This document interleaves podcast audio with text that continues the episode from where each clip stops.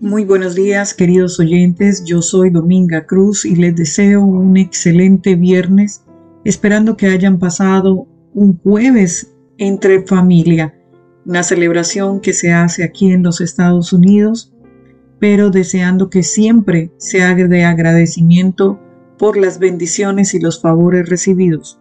El devocional para hoy, 24 de noviembre, lleva como título Ramas desgajadas, ramas injertadas. Bien, por su incredulidad fueron desgajadas, pero tú por la fe estás en pie. Así que no te jactes, sino que teme. Romanos 11:20. ¿Tienes algún conocimiento en cuanto a cómo injertar plantas? Pablo usó la metáfora del versículo de hoy para explicar la llegada de los gentiles al cristianismo. Representa a la nación judía como un árbol de olivo doméstico al que se le desgajaron algunas ramas. Los judíos que no aceptaron a Jesús fueron apartados. En su lugar se injertaron ramas silvestres, es decir, el privilegio de ser los depositarios de la gracia de Dios fue dado a los gentiles y llegaron a ser participantes del plan de salvación. La iglesia sigue siendo comparada con un olivo frondoso, fructífero, y quienes no aceptan el mensaje de salvación son comparados como ramas silvestres no solo por su falta de utilidad, sino porque lo que producen es amargo y desabrido. Tú eres amargado o amargado, silvestre, tosco o tosca por naturaleza. Fuiste injertada al árbol de la vida que es Jesús. Llegaste a ser parte de la raíz de David, no porque lo merecía, sino porque Jesús le agradó. No hay razón para enorgullecerse.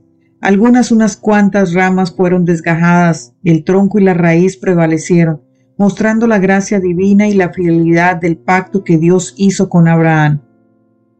Así como las ramas no deben jactarse de la raíz, los gentiles no debían jactarse de tener el mismo privilegio que los judíos o alegrarse las ramas que habían sido cortadas para que ellos fueran injertados. Debían tratar con bondad a las ramas desgajadas y con agradecimiento a la raíz y al tronco. La rama injertada seguía siendo rama, sostenida por un tronco y una raíz prestada. Por lo tanto, debía mantenerse humilde y agradecida. No posees ningún mérito a los ojos de Dios que te haga mejor que los demás.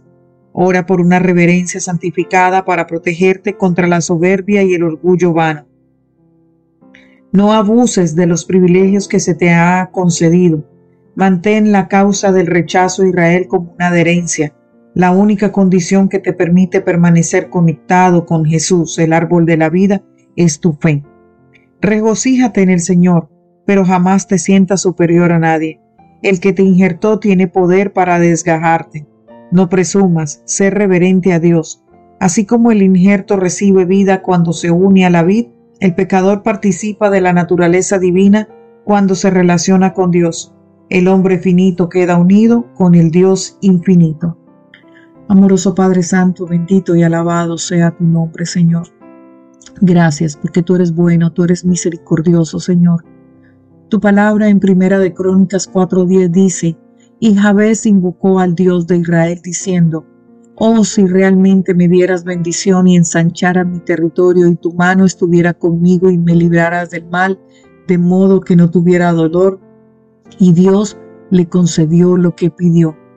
Padre Santo, haznos efectivos en nuestro campo de influencia, así como cuando decimos en Señor ensancha nuestro territorio, abre las puertas para que podamos influenciar y alcanzar a más personas. Gracias Señor porque nos ayudas a ser un buenos mayordomos de las responsabilidades que tú nos has confiado. Señor, te pedimos que nos puedas ayudar para poder mantener la reverencia y la humildad delante de ti. Nosotros no somos nada sin tu presencia, Señor. Tú eres el único que nos transforma, Señor. Nosotros no somos dueños de nada porque tú eres el dueño absoluto de todo. Señor, sabemos que sin ti no somos nada y sin ti no podemos cumplir el llamado por el cual nos has llamado a servirte. Necesitamos tu presencia en nuestra vida. Dependemos completamente de ti reconocemos que el mismo espíritu que se levantó a, Jesús de entre los muertos vive en mí, delante de mí por tu Santo Espíritu. Te pido que nos ayudes a tener éxito en las oportunidades que nos has dado. Gracias por estar con nosotros y gracias porque nos ayudas a enfrentar cada día porque tu presencia prevalece entre nosotros.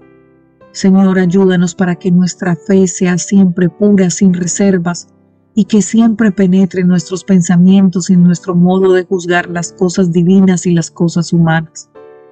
Ah, Señor, que nuestra fe también sea libre de decir que cuente con la aportación personal, pero sobre todo que aceptemos las renuncias y los riesgos que trae el tener la fe y la reverencia a todo lo tuyo. Gracias, Señor, porque tú nos das una fe gozosa, llena de paz y de alegría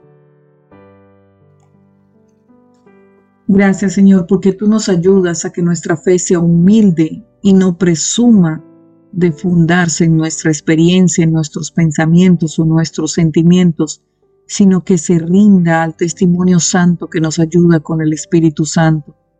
Gracias Señor, porque tú eres todo lo que nosotros tenemos y de ti dependemos, Señor. En el nombre de Jesús, amén.